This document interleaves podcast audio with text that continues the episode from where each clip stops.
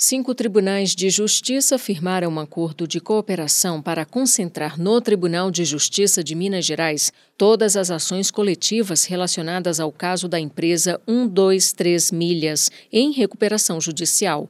O objetivo é garantir a isonomia, evitar decisões conflitantes e buscar uma tutela mais efetiva. A iniciativa para agrupar os processos partiu do próprio TJ Mineiro, por meio do primeiro vice-presidente, desembargador Alberto Vilas Boas, e da juíza auxiliar da primeira vice-presidência, Mônica Silveira Vieira. Até agora, o acordo conta com a adesão das cortes estaduais do Paraná, do Rio de Janeiro, da Paraíba, de Rondônia e de Mato Grosso. O Tribunal de Justiça do Amazonas ainda analisa a participação. Para ampliar as adesões, o TJ de Minas tem contado com o auxílio do Superior Tribunal de Justiça que, por ter alcance nacional, promove a interlocução da Corte Mineira com os demais tribunais que possuem ações coletivas sobre o caso da 123 milhas.